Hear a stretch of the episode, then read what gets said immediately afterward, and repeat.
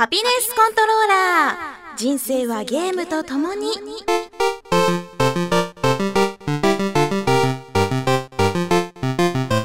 この番組は FPS から美少女ゲームさらには洋ゲームまで私 DJ みすずの生きる糧となっているゲームについてご紹介。ゲームって私の生きがいなんです。出張には絶対360がないといけないんです。え？360って携帯ゲームじゃないんですか？そんなちょっと引くぐらいのゲーマーである私のお気に入りを次々にご紹介します。たまにはゲーム以外のこともお話しますが、大体が Z して。こーらもう、キネクトは服を着てからにしなさい。聞いてください。我が家に小さな台風がやってくるんですよ、今度。もうちょっとこれ悩みなんですけど、ちょっと、ちょっとだけここで悩みを吐き出したいと思います。今ね、私、マミーと2人でお城暮らしをしています。笑うなそこ。2人でねお城に暮らしてるんだけどで私その広いリビングででっかいゲームでねでっかいテレビでね ゲームをしてるんだよ、まあ、でっかいゲームってのは間違いじゃないけど携帯するけどさ、まあ、そこはいいんだよ。でもねなんとあの今度から私異性と同棲することになったんですよ。であのこれまでのように自由にゲームができなくなってしまうんです。実は姉がね2人目を出産することになってそれに伴いですね2歳になろうとする甥っ子がうちに一緒にやってくるんですよ。3ヶ月ぐらい。2歳になろうとするぐらいですよ。もう男の子というと相当ないたずら好きなんです。わかるでしょ？その気持ちもう言いたいことがわかるでしょ？360をいじられるんですよ前回ちょっとあの里帰りされた時もこうお家帰ってきたらなぜか360がついていたとかねそういうことがあったりしてでテレビもベタベタベタベタ触られてたりしてなんかもうああもうわあどうしようってことが結構あったんだけどでもねあの妊婦とかさまあ子供とかさやっぱほら弱い立場じゃん正義なわけよ。私がなんかもう触んないでよとか、私がゲームしたいのって言ってもこっちのわがままはどうしても通じないわけ。もう姉にも母にもピシャッとこう怒られてね、あんたねって自分が妊娠したらどうするのみたいに言われて、そんなんまだ相手おらんしとか思ってね、そうなんだけど、でもやっぱり、うん、ちっちゃい子供もさそしてお姉ちゃんもお腹大きいわけだしこっちが我慢しなきゃいけないわけよゲームとかもねだってさ昼間でも360してたら結構その甥っ子の邪魔が入るわけ。でさ夜は12時過ぎたらねもううるさいから寝ろみたいな風に言われてね ゲーム禁止になるの。でボイちゃんもうるさいって言われちゃうのね。だからもう私早急に実質にモニターを導入しなきゃいけないんですよ。で前回さあのー、プロジェクターとか私がその購入を急いでたのも実はこういう理由があってもうお家でねその実質でどうにかゲームをしたいという気持ちがあったんです。でやっぱりボイちゃんもやりたいしさだからもううん小さな台風がやってくることは避けられないわけなんですよね。どうしてもこう私はゲームライフを守りたいとそのために今ちょっといろいろ考えているところであります。多分あの聞いている方の中にはこう奥さんと子供がいるっていう方もね結構いらっしゃると思うんですよ。どんな感じ？どんな感じなの？なんかやっぱやっぱこう360してたらちょっともういい加減にしてよみたいに言われるのかな。なんかどうやったらこう相手の気持ちを逆なでずに上手にゲームができるのかこう教えていただけると嬉しいです。もう私今すごい悩んでてだけどいや甥っ子は可愛いんだよ。なんかこう言うとほら人間のクズみたいに聞こえるけどさ あの甥っ子はすごく可愛がると思うので、まあ、そこら辺はうん大丈夫だと思います。ちょっと私のゲームライフを守るために皆さん知恵を貸してください。という話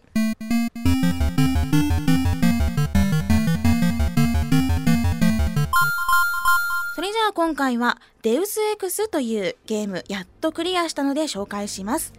発売日は2011年10月の20日。ハードは Xbox 360と PS3。開発は IDOS っていうイギリスのゲーム会社です。日本ではスクエアエニックスが発売してます。セロは Z18 歳以上だよ。あと、ジャンルはアクション RPG です。このデウス X ちょっとねストーリー紹介しようと思ったら公式サイトにもパッケージにもあんまり詳しく書かれていないのでちょっと私頑張ってまとめたりいろいろ付け加えたりしてみました。えー、テクノロジーが飛躍的に進化したこの時代でサリフインダストリーという企業が人体拡張技術オーグメンテーションを開発しましたこれは人体の一部を細胞化化するという技術で視力を失った絵描きには新しい光と世界を見せ例えば足を失ったスポーツ選手にはもう一度地面を踏みしめて走る喜びを与えさらに腕をなくした親には再び子供を抱き上げることができる幸せを与えました。これちょっと私が頑張ってまとめたんだけどうまくない、まあ、こういう感じなんだよ。まあ、こういうね喜びとかをもう一度与える技術だったはずなんだけどでもねどこの世界にもやっぱり派閥は生まれます。反サリフの別の企業もあれば人体拡張を良しとしない自然体の人間でいるべきだという団体もありました。そしてある日何者かの襲撃によりサリフは大きなダメージを受けます。警備に当たっていた主人公のアダム・ジェンセンはこの時瀕死の重傷を負うけれども数ヶ月後オーグメンテーションの外科手術を全身に受けて目を覚ましました。一命を取り留めた彼は混沌と陰謀が渦巻く都市を舞台に全ての発端となった事件の謎を追うというストーリーです。こういう感じの基本一人称視点の SFRPG です。でねこのゲームの最大の楽しさを一言で言うと限られた能力限られた環境を組み合わせて最も最適なルートや方法を考え出してプレイするということにあります。つまりね戦略性を問われるゲームなんです。例えばプレイスタイルを紹介するとある場所に向かうことが目的であればそこに立ちふさがる敵をコンバット倒していくこともできれば隠密行動で誰にも見つからないようにステルス潜入することもできます。あとね敵と普通に会話をしてソーシャル怪獣して進むこともできるしこれは堂々と入れます。あとハッキングしてロックされた情報端末やドアをアクセスして自分に有利な状況を作り出すこともできます。このコンバットステルスソーシャルハッキング4つに分かれたスキルを組み合わせながらさらに人体拡張技術のオーグメントを、えー、自分でねカ,、えー、カスタマイズしながらゲームを進めていきます。もう本当に人それぞれプレイスタイルは違うんだけど今から私のプレイスタイルをに基づいてちょっと話していきます。私のプレイスタイルはもうとにかく最初から誰も殺さない。一瞬でも見つからない。警報なんて絶対に鳴らさせないという完全ステルスプレイを心がけました。そういうね実績があるんですよ。ノーキルだと平和主義者っていう実績。でノー警報だと狡猾なる猟犬っていう実績があるんです。これを最初から狙ったのもあるしもちろん自己満足のためでもありました。でテイクダウンで敵を殴って気絶させたりスタンガンとかトランキライザーライフル非殺傷武器で眠らせたりしながら進みました。でねあの敵から見つかるとやっぱ警報ブーブー鳴らされるわけよ。だから気絶した敵はこうズルズルズルズルダクトとか物陰に引っ張って隠すことで穏便に穏便に進めていきました。例えばね大量の敵がうろうろしている部屋でこうデスクとか棚とか物陰に隠れるわけですよ。こうひっそりと隠れてそしたら敵はこう見回りにどんどん歩き回ってくるわけ。そうするとどんどん近づいてきてで一応その時にこうレーダーも確認します。でね敵の他の敵の視界が全部違う方向に向いているその瞬間を狙ってこっそりと殴ります。でいやよかった見つかってないと。でバレてない時にそのバレないように気絶している敵をさらに引きずって見えないところに隠すと。そしてまたこっそり進んで次の敵をこっそり殴ってこっそりと目的地へと。もうこういう風に本当に誰にも見つからないように誰も殺さないように進めていきましたでね、あのー、て言うのかな、こう、周囲とパターンをよく観察しないと、敵がくるっとこっち向くタイミングがあったりして、もう本当に手に汗握る、コントローラー滑っちゃうぐらい、それ言い過ぎた。そこまで私、汗かかないです。なんかちょっと嫌な印象を与えるかもしれないけど、まあ、手に汗握る、そんなプレイなんですよ。でね、あのこっそりと眠らせていくのがあんまり楽しくて必要ないのに全員倒してしまったりとかあとちょっとやった人にしかわからない自慢なんだけどモントリオールの敵を見つからに、えー、見つからずに全部テイクダウンさせました。これちょっと自慢です、まあ、やってみたらねわかると思うよ。難しいんだこれ。私できたんだよ。うん。まあこういう風に私こっそりこっそりステルスプレイで進めたんだけどあのオーグメントさっきも紹介した人体拡張技術も上手に使っていきます。このステルスプレイで絶対に有利なオーグメントっていうのがあっていくつか紹介しますね。まずマルチプルテイクダウン。これ最初は一度に1人しか倒せないんだけどこのスキルがあれば近くにいる2人を同時にこう頭ごっちんこさせてね倒したりすることもできるんです。あとイカロスランディングジャンプ強化あとウォールブレイカー。これそれぞれ別のスキルなんだけど高いところから落ちても死ななかったり3メートルジャンプができたり薄い壁を壊したりもうそれぞれね近道に使ったりアイテムを発見できたりします。あとやっぱりハッキング。もうこれは最初に紹介しましたね。すごく便利です。あとねすごく面白いのがソーシャルエンハンサーっていうスキルでこれは解除した方が絶対にいいです。これはね重要キャラとの会話があのやるときにこう選択肢が増えて交渉で有利に進めることができるんですよ。相手と話してると画面に相手の性格や思考タイプが計測されて表示されます。例えばディレクターだったらうんそうだね。あの単純とか 単純とか、えー、実利的とかもそういう風にポンポンってこう表示されてでそれを見ながらどうやって返答するかをね悩むんですよこいつには一旦同意しておこうかなとかこいつちょっと煽ってみるかとかねそういう風に計算しながら話を進めてで交渉の結果によってその後のプレイが変わるだけではなく大抵の交渉にはは実績が用意されているんですよ。だからねこれはもう慎重にセーブロードで繰り返してプレイしました。あとちょっとバランスブレーカーなんだけどクロークシステムっていうスキルもあってこれはね姿を数秒間消すことができます。まあ、この他にもいろんなスキルがあってこうやって人体拡張オーグメントを拡張することでプレイスタイルがどんどん幅広くなります。もちろんコンバット系のスキルもたくさんあるんだけど私はステルス目的なので使ってません。っていうかねあのステルスプレイの方が経験値が多いし主人公ねすっごいアダム・ジェンセンさん弱いというかあの紙走行なんだよ。ペラペラの紙みたいな走行で2発ぐらい銃弾受けたらうわーって倒れるの。だからねステルスの方が断然進みやすいとは思います。まあこういう風にプレイしていくんだけど実はねこのゲーム最初はかなり根気が必要です。正直ね演出とグラフィックが結構弱いんです。だから自分からその世界に入り込んでいって理解しようとしないと訳がわからなくなるんですよ。で文字が多いのでちゃんと読める人推奨です。私実はね最初まあ、あのゆとりなわけよ。でこう結構ゲームとかもいいゲームしかプレイしてなくて何て言うのかな受動的にいろんなこうお話のストーリーとかいっぱいね頭に入ってくるっていうゲームしかしてなかったの。だから今回もデウス X もただボケーっと進めてまあそのうちわかるやろとか思ってやってたら途中からね登場人物の名前さえわかんなくなってあこれはまずいと思って最初から一回やり直したことがあったの。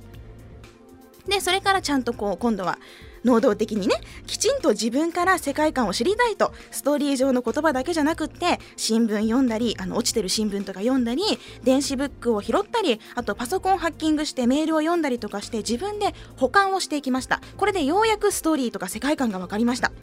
まあ、そうやってねじわじわ進めていくとある時途端にゲームが楽しくなるっていう瞬間があるんですよ。それはまあ人によって違うと思うけどプレイスタイルが確立した瞬間とか世界観が理解できた時とかあとねいいスキル自分にとってこう便利なスキルを見つけた時とかねもうそういう瞬間に楽しくなるともうあとは最後までジェットコースターみたいな。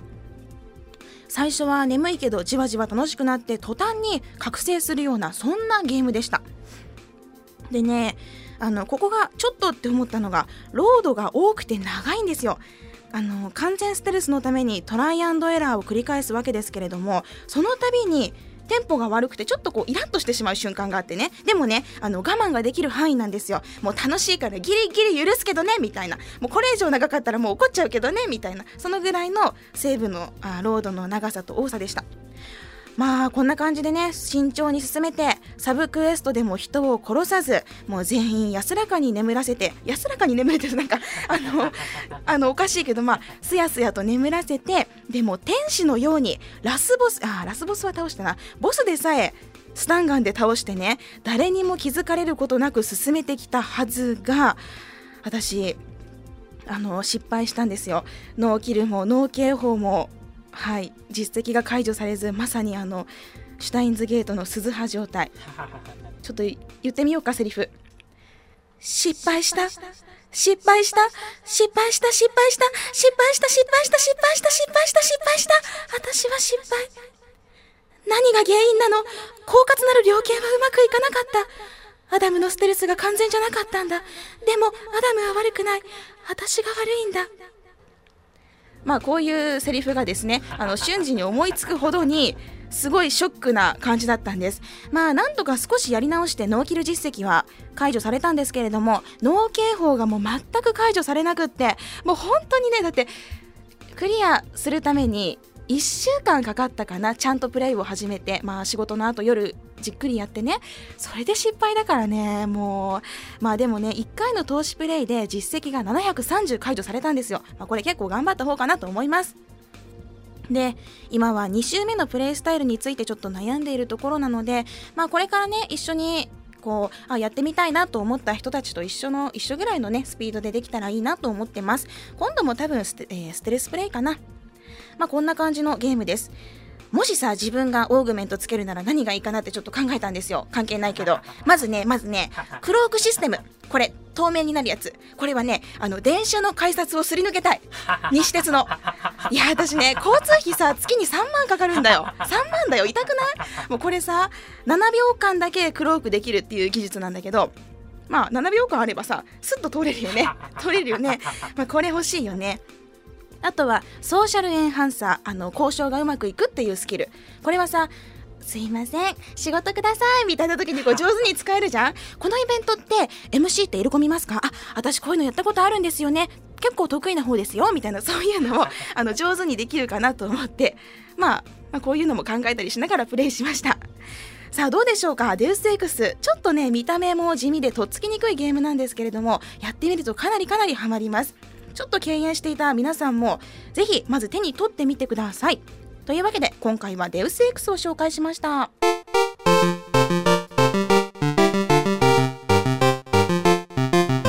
それでは今からメールを紹介します。えっ、ー、とね、いっぱいメールをいただいて全部読みました。本当にありがとうございます。じゃあ今回はまず、ラジオネームラスカルの人さんからのメッセージを紹介します。みすずさん、こんにちは。箱丸ライフエンジョイしてますか？はい、してます。えー、突然ですが質問です。このポッドキャストやブログ、ツイッターを見てると、みすずさんが箱丸大好きなのをひしひしと感じますが、いつから箱丸好きになったんでしょうか？箱丸好きになったエピソードを教えてください。というメールをいただきました。あのね、あんまり覚えてないんだけど、まず、360に興味を持ったのはクラナドがしたかったっていうのが理由なんですよね。でそれからこういろいろ教えてもらったり調べていくうちに楽しそうなゲームがいっぱいあるじゃないですか。で私箱丸デビューそんなに早くないんですよ。まだ2年ちょいとか2年ちょい3年いかないぐらいかな。まあ浅い方なんですけどね。うんちょっとひ、ちょっと嫌になっちゃった？なんか今聞いててちょっと、まあなんだよこいつ実はにわかかよとか思った？いやでも本気でね、新しくても本気で好きだから、あの、ごめん仲間に入れてください。まあ、あの、うん、そんな感じ。まあそれでね、あまあ、ギアーズやったりとか、あと、バイオショックやったりとかね、それで、まあ、楽しいなって思い始めて、うん。で、こういろいろ昔のゲームとかも漁るようになってから、360って素敵って思うようになりました。あとねあのマイクロソフト自体もすごい好きになったっていうのがあるんだけどそれがマイクロソフトちょっと実は宣伝がさちょっとほら何ていうのかなここもうちょっとこうしたらいいのにみたいなとこあるじゃん。あんま言わないけどさ なんでここでこれ持ってこないのさとかなんでこれ切るのさみたいな結構あるんだよ。それ見てると可愛くて可愛くて。もう仕方ないなみたいな。じゃあ遊んであげるよみたいになってね。それでなんかほっとけなくて好きなんです。かな？で結局ねあの360いいなって思ったきっかけであるクラナドは PSP でプレイしました。すいません。はい。まあこんな感じです。なんか嫌いになっちゃったかな？ごめんね。すいません、えー、まあこんな感じなので。でも私これからも360好きなのではい。仲間に入れてくださいね。ラスカルの人さんありがとうございました。では続いてはニンニンさんからのメッセージです。ニンニンさんからねおすすめのソフトを紹介してもらいました。タイトルがウォーファン間違えた。もう一回いくよ。タイトルが、ウォーハンマー 40K スペースマリーンっていうゲームなんだけど、これがね、あの、ニンニンさん自身も全くのノーマークだったらしいのね。だけど、あの、購入したら大当たりだったそうです。で、熱く熱くレビューを語っていただいたんですけれども、まず特に気になったのが、近接重視のギアーズ・オブ・ウォーっぽいゲームっていうところ。でね、最大の特徴が、体力の回復アイテムが存在しないっていうところらしいの。でね、でね、あの、ここが気になったんだけど、体力の回復、どうしたらいいのかというと、敵を倒すことで自分自身の体力が回復するらしい。あのー敵が弱っている時また自分もねやっぱりそういう時って弱ってるじゃんそういう時に接近してとどめを刺すことで相手の血しぶきを浴びながら体力が回復するらしいんですよ。まあ、結構ねあの隙を作ったりしながら進んでいくのは戦略性が必要みたいなんだけど結構楽しそうだなと思いましたあのねグラフィックも9大点で Z 指定らしく血しぶきも増量とどめで敵を刺すと派手な演出が挿入され返り血を浴びてどんどん血まみれになりその度に体力が回復していく様は18歳以上でよかったと思うことを受け合いですとはニンニンさんのセリフいやーちょっと楽しそうじゃないですか私もビシャッと血しぶき浴びて回復したいですねうん。ウォーハンマー 40K スペースマリーンか。ちょっと調べてみようかな。ニンニンさん、いいゲーム紹介してくださってありがとうございます。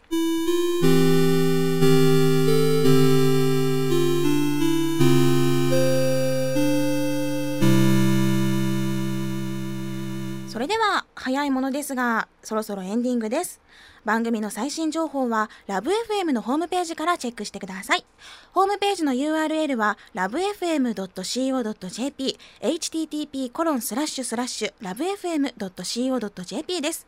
パソコンかスマートフォンからアクセスするとポッドキャストのコーナーがありますのでそこからハピネスコントローラーハピコンを選択してください。そうするとメールフォームや私みすずのブログへのリンクもあります。んで、ツイッターのハッシュタグ、最近盛り上がってきました。ありがとうございます。シャープハピコン、シャープ HAPICON、こちらでお待ちしております。番組に関することをつぶやくとき、あと、あの、なんかこう、こういうの要望だとかこういうのが好きだみたいなねハピコンにこう教えたいこととかあればぜひぜひつぶやきの最後につけてください。後で私が検索して見直してほっこりとさせていただきます。ということで今回はここまでです。みんなデウス X やってみてくださいね。ハピネスコントローラーお相手はみすずでした。また次回をお楽しみに。ハピコン。ラブ f m のホームページがリニューアル新しいデザインですっきり見やすくそして役立つサイトに生まれ変わりました。番組の情報はもちろんタイムテーブル DJ プロフィールなどはさらに充実。番組でオンエアした地域の情報も掲載していますのでもし聞き逃した時にはチェックしてみてくださいね。さらに Twitter ポッドキャストのコーナーもできました。ポッドキャストでは番組のダイジェストが聞けるほかここだけのスペシャルプログラムも。その他素敵な商品が当たるプレゼントコーナーなどなどワクワクするコンテンツが盛りだくさんです。携帯スマートフォンにも対応アクセスはラブ FM.co.jp ラブ FM.co.jp